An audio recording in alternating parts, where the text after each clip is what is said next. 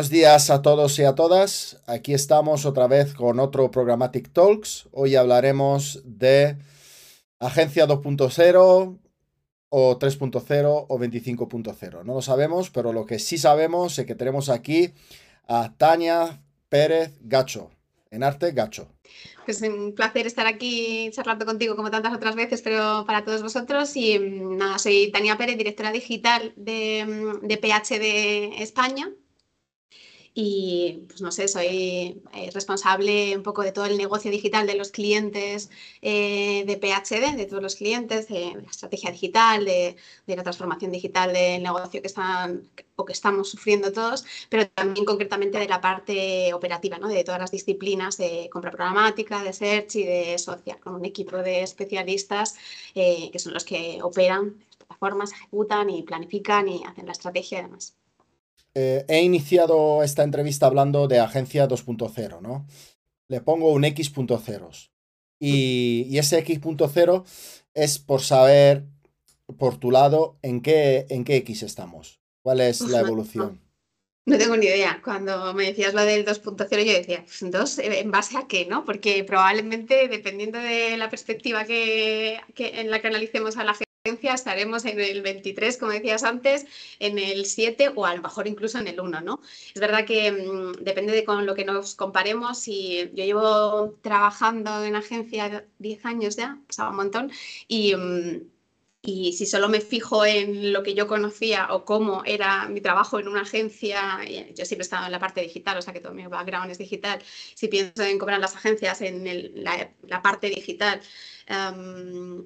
hace 10 años y como lo son ahora, pues probablemente vayamos por la versión 38.5, eh, ni siquiera .0, porque la que estamos ahora eh, del, último mes o del último año, no sé qué periodo marcar, ha cambiado ya tantas veces que ni lo sabemos, ¿no? Que sobre todo la parte digital, que es lo que más cambia.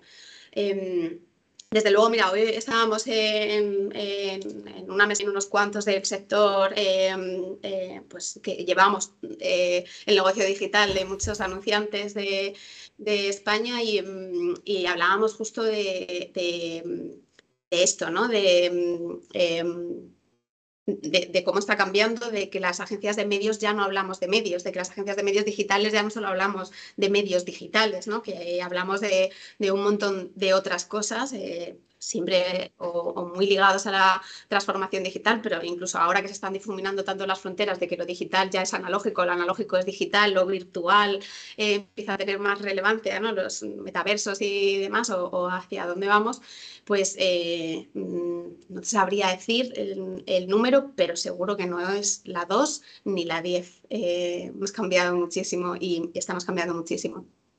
Pues por ahí quería ir yo y por eso yo creo que los temas de la agencia, de la nueva agencia X.0, eh, está, digamos, lo primero que eh, me surge preguntarte es sobre un tema bastante candente, los modelos de atribución.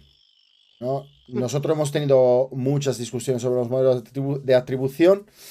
Eh, existen las click, last view, Mm, algorítmico. ¿Tú qué opinas? ¿Qué, ¿Y qué experiencia has tenido con, eh, con los modelos de atribución?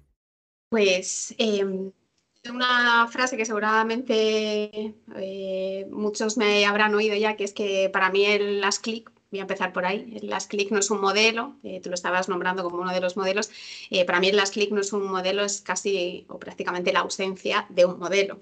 O sea, es a lo, que, eh, a lo que acudimos todos cuando precisamente no estamos haciendo ningún modelo y, atribuimos que, la última interacción es la que, la que lleva todo el peso de, la conversión o del evento que estemos midiendo, ¿no? Cuando probablemente eh, sea un error o, una falta o una ausencia de, haber desarrollado o haber pensado un poco más cómo contribuyen el resto de eh, interacciones que tiene el usuario con el resto de medios, tanto digitales como no digitales. ¿no?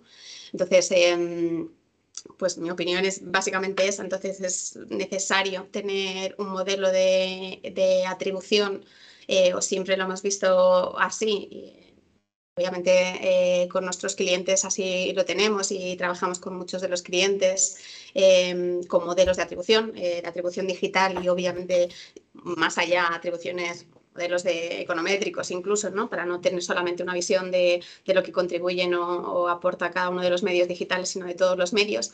Em, y em, y en los últimos años eh, hemos visto grandes cambios, ¿no? Eh, sobre todo, por ejemplo, en la parte de programática. El resto de, mm, canales de PaySearch y de PaySocial, em, al estar un poco más enfocados en el low funnel, pues es verdad que el, last click eh, funciona un pelín mejor o es un poco más eh, realista o los números se parecen más cuando tienes un modelo eh, de atribución y, hablas de esa, de esa mm, parte baja o solo estás centrado en esa parte baja, pero cuando haces estrategias de full funnel o actividad en el full funnel es necesario huir de ese last click y tener estos modelos precisamente para ver cómo contribuyen. ¿no? Con la parte programática lo hemos visto mucho, con algunos de nuestros anunciantes, pues, el, hecho de, tener un modelo es crucial, ¿no? con Volkswagen eh, marca, por ejemplo.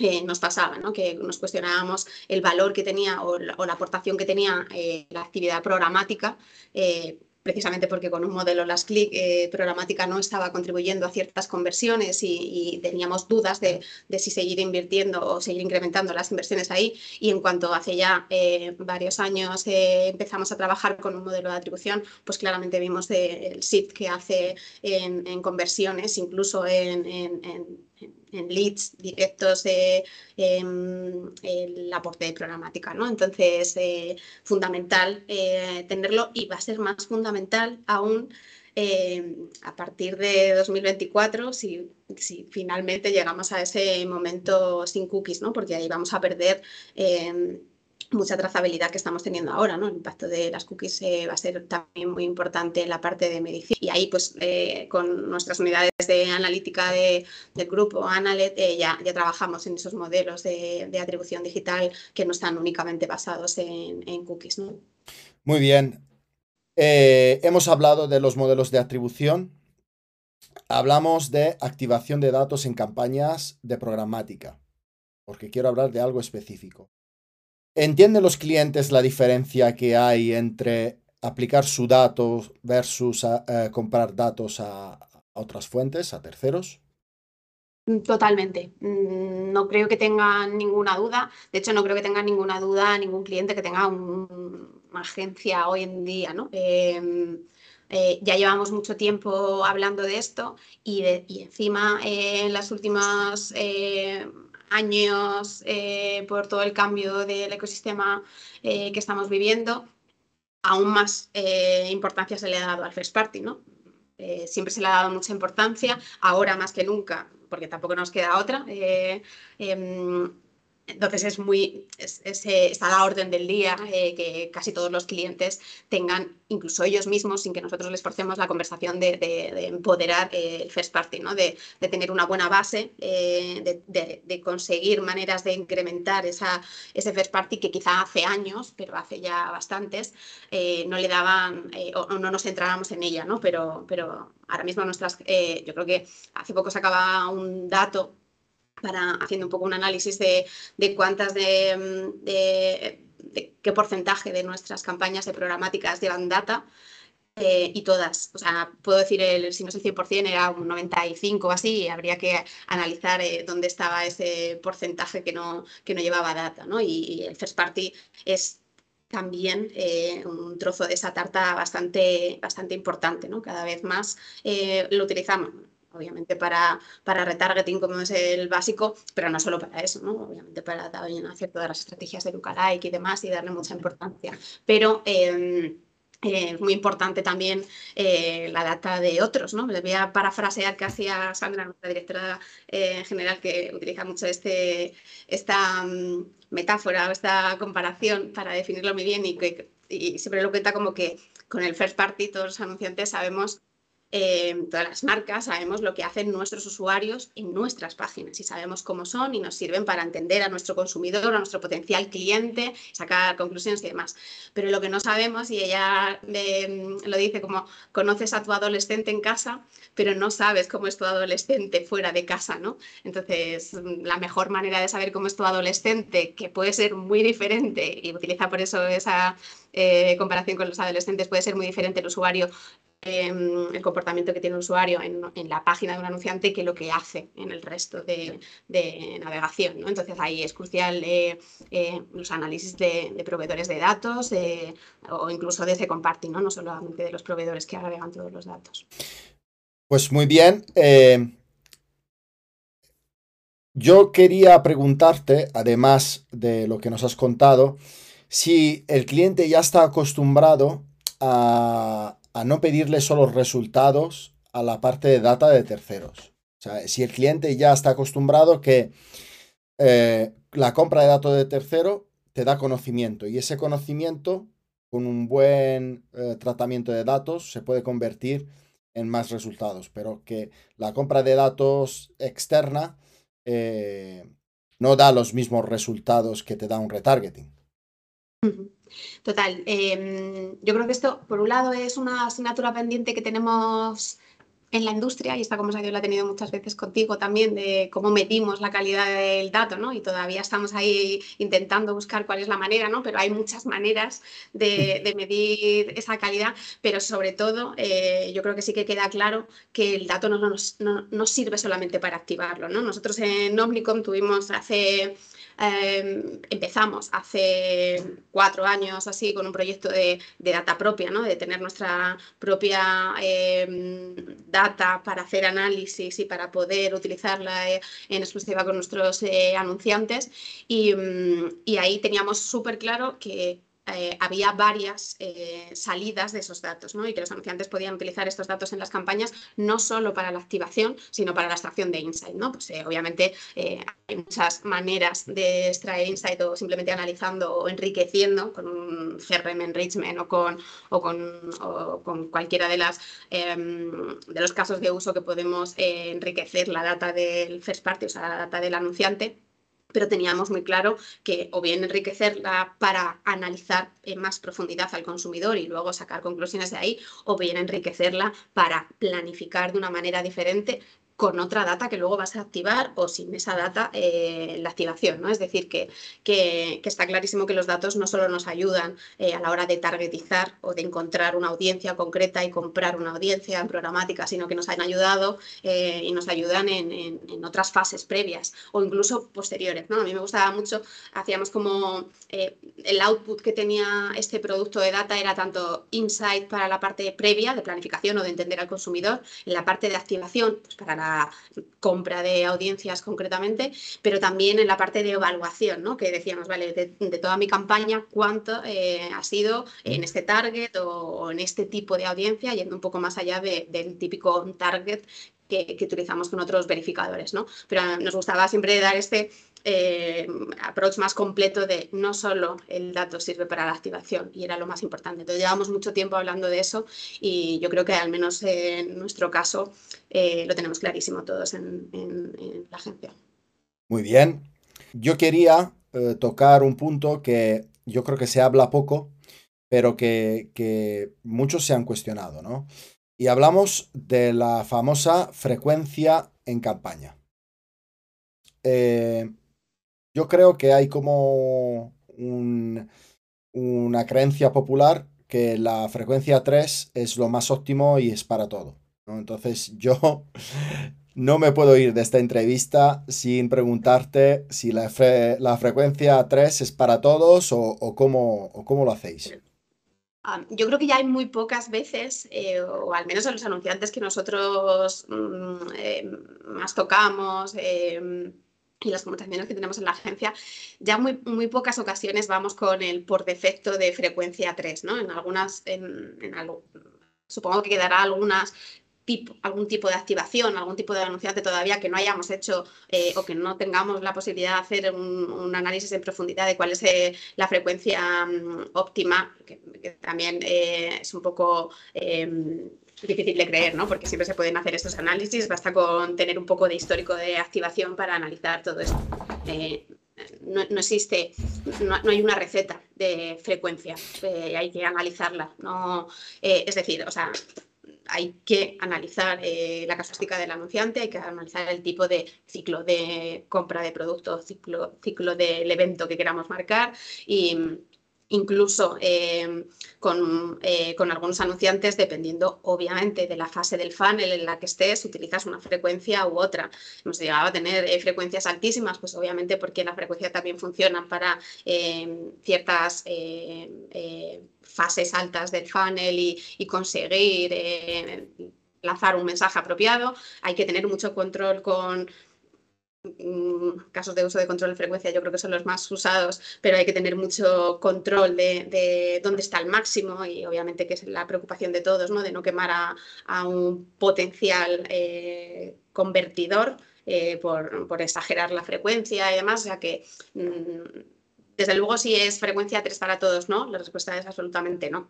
Bueno, como hemos hablado ya de frecuencia, activación de datos y modelo de atribución, que son tres casos de uso del dato sobre el cual eh, hoy en día eh, está la nube de la incertidumbre del cookies. cookies, he dicho cookies. Lo que no puedo dejar de preguntarte es cómo lo ves.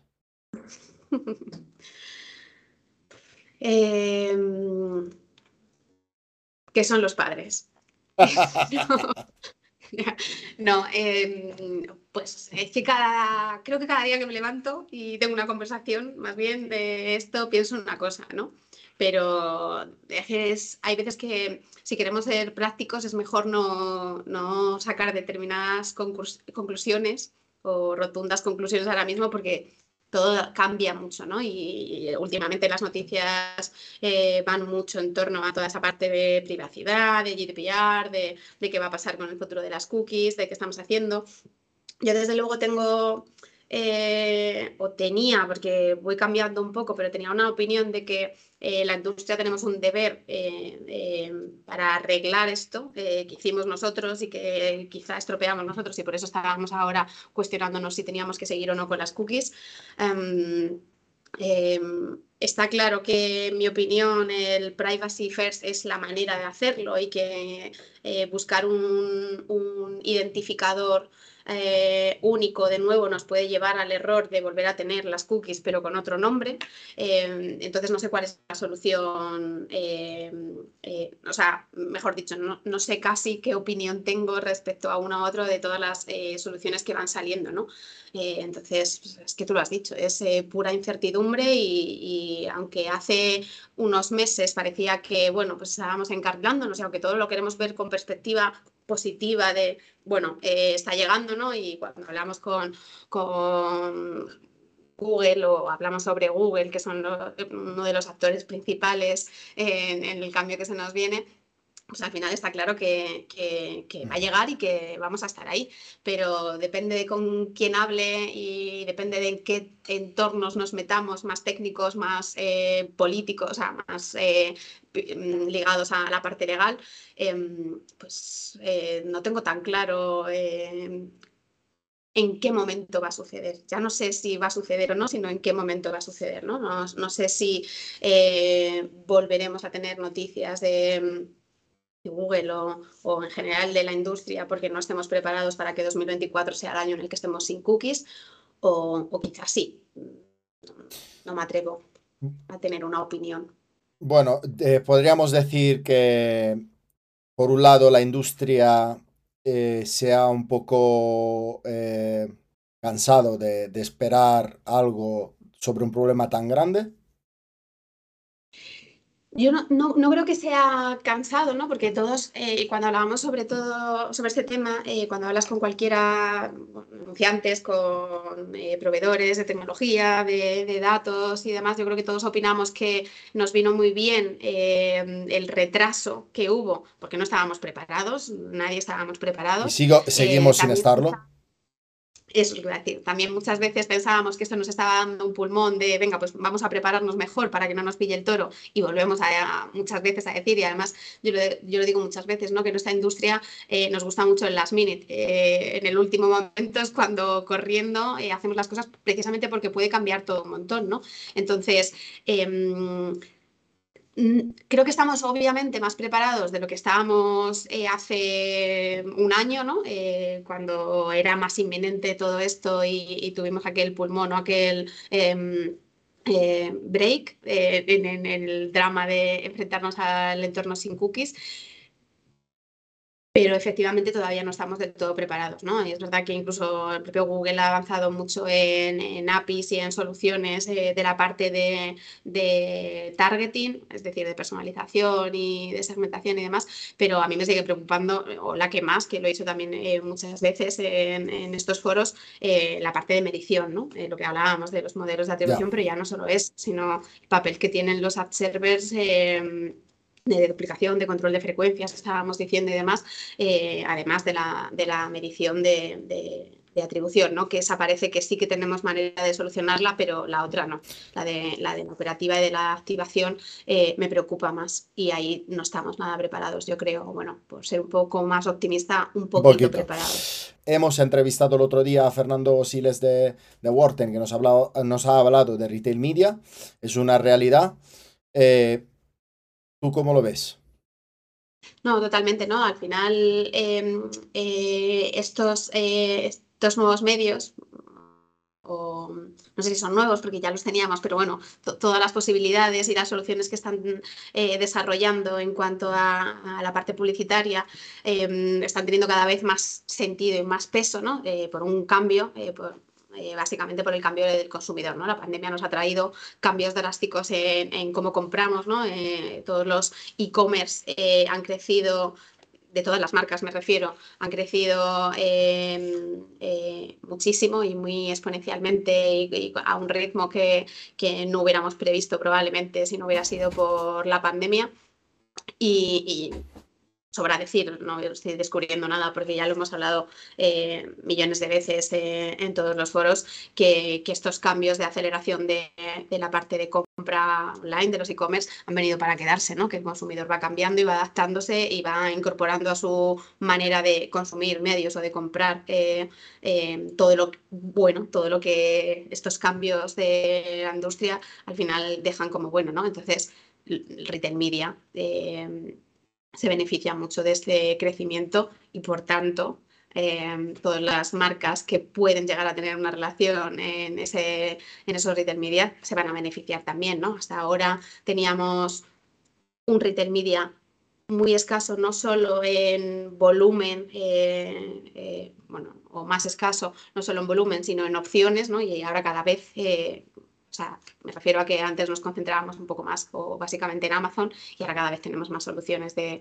retail media como Wharton y demás que, que está claro que, tenemos que integrar y que son un medio más y que en la agencia nosotros eh, bueno, tenemos una unidad eh, concretamente de e-commerce em, eh, que evalúa todo el potencial y que da servicios de consultoría y, de, em, y demás en, en, el ámbito de e-commerce a nuestros anunciantes, pero eh, en mi equipo de especialistas de la compra de medios está incorporada toda esa parte de, compra de retail media, o sea, como una normalidad casi orgánica, ¿no? de la misma manera que se fueron incorporando el resto de medios. Qué bien. Eh, me gusta que la palabra retail media esté ya incorporada en vuestras estrategias porque creo que no es algo que eh, hoy en día hagan todos, ¿no?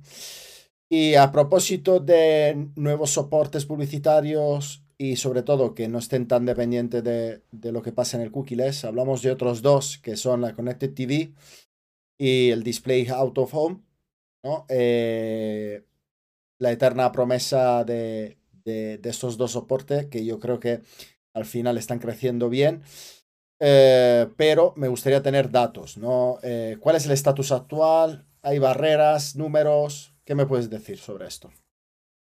A ver, pues yo creo que mm, eh, barreras ya no quedan tantas, ¿no? Porque ya conocemos bien las posibilidades, estamos hablando mucho en general en toda la industria de, mm, estas soluciones, cada vez hay más players, eh, eh, proveedores, vendors que, que, dan soporte tanto tecnológico como del propio medio en sí em, para, llevar a cabo estas campañas, ¿no? Lo tenemos, ya, ya está muy em, fragmentado como buen medio, ¿no? como buen canal, que, es lo que le faltaba un poco, ¿no? que antes quizá estaba concentrado en unos cuantos y ahora ya tenemos mucha, muchas opciones.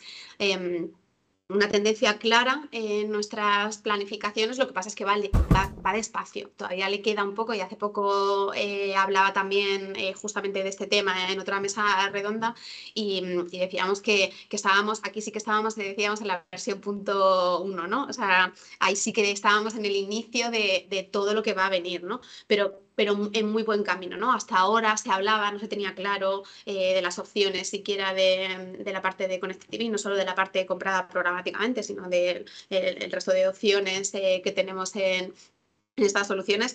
Em, y por lo menos ya todas esas conversaciones lo que están generando es que crezca, ¿no? Ahora miraba datos un poco de, nuestros niveles de, servicio en Connected TV, si analizábamos un poco el total de impresiones que hemos tenido en el último año de, como benchmark eh, en, todo PHD, pues eh, todavía menos de un 5% de las impresiones así a nivel global se van a, a Connected TV, por ejemplo, ¿no? Pero esto cambia mucho, mucho por anunciantes. Todavía, y gracias a Dios, bueno, voy a corregir, no voy a decir gracias a Dios, pero eh, todavía lo estamos enfocando mucho a, mm, a la parte de mm, de, awareness y digo que voy a corregir porque no es algo de lo que me alegre, porque sé que con el TV, igual que la televisión en general, también puede ayudar al performance. Lo que pasa es que todavía eh, tenemos que mirar pues, con estos modelos cómo, ¿no? Y, lo que más miedo daba de esta parte de Connected TV o de cualquiera de los medios digitales o de los medios analógicos que se han transformado en digitales, como es la televisión o como es eh,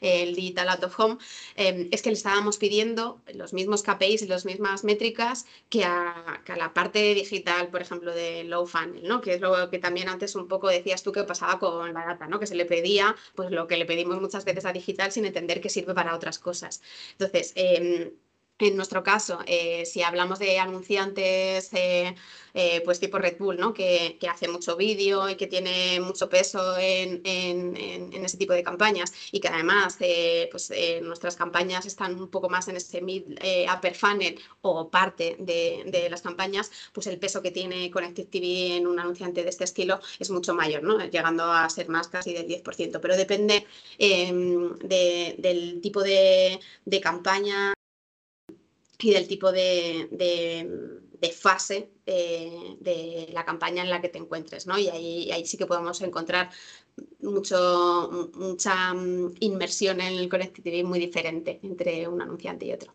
Y con el Digital Out of Home yo creo que pasa eh, bastante similar estamos en un punto similar. Cada vez más lo incorporamos en nuestras planificaciones, no tanto como, la, como Connected TV, que prácticamente, si no están todas nuestras planificaciones, al menos sí que prácticamente están todas las planificaciones que llevan vídeo, pero mm, el Digital Out of Home obviamente todavía no está em, en todas las planificaciones que lleven exterior, eso es, eh, eso seguro, o sea que está yendo un pelín más lento, pero ya está eh, encaminado también. No, eh, no es como pasaba hace un año o dos que se hablaba de esto y parecía que no terminaba de, arrancar. En, en, PhD, de hecho, con SEAT hace dos años, un año y medio, perdóname porque pierdo un poco la noción del tiempo con tanta pandemia, eh, fuimos los primeros, eh, fue el primer anunciante SEAT en hacer una campaña de, Digital Out of Home comprada programáticamente y con el retargeting que solemos de llamar a, los eh, usuarios que habían sido impactados por exterior, luego en, digital. ¿no? O sea que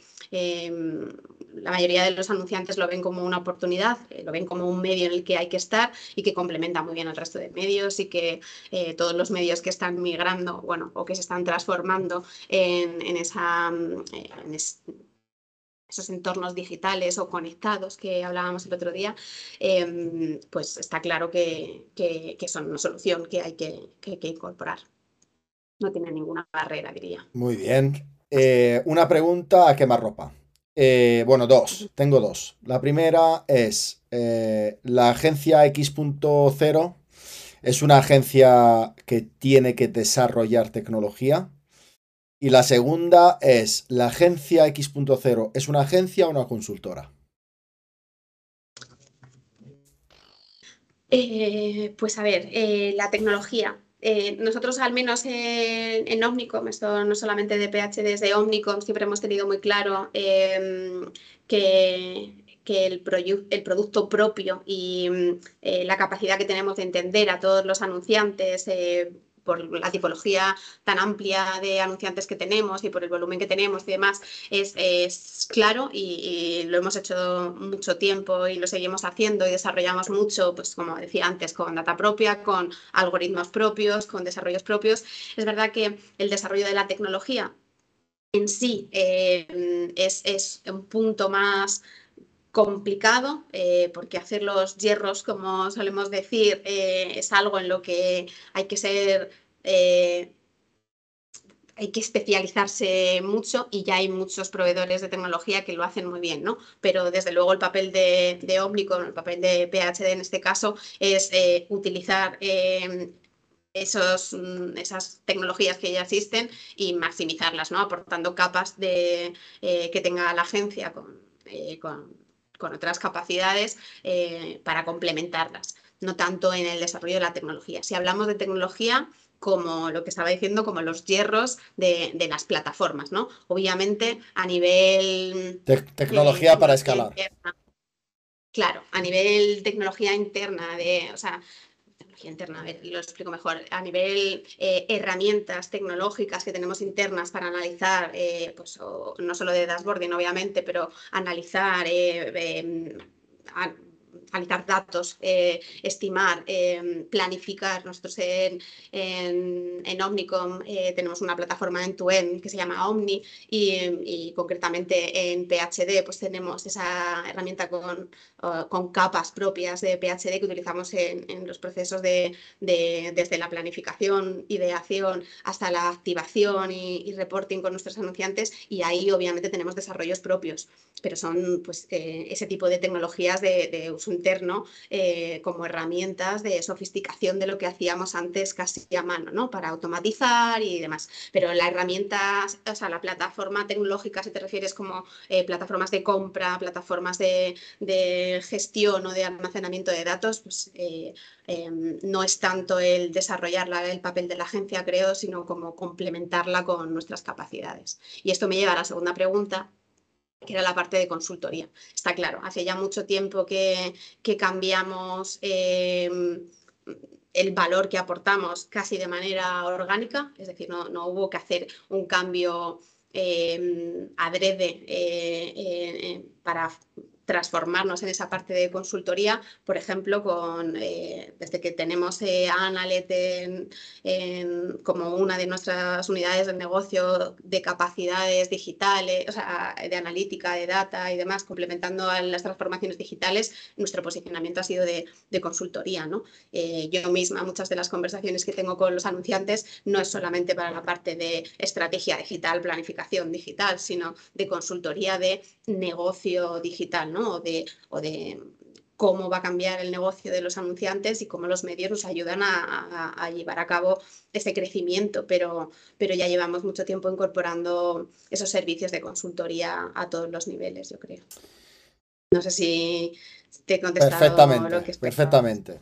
Bueno, pues eh, ha sido un honor para nosotros desde Programmatic TV tenerte en un Programmatic Talks porque eh, cubres eh, casi el 360 de todo lo que se necesita saber, ¿no? Desde la parte de entendimiento tecnológico a la parte del entendimiento estratégico. Eh, muchas gracias.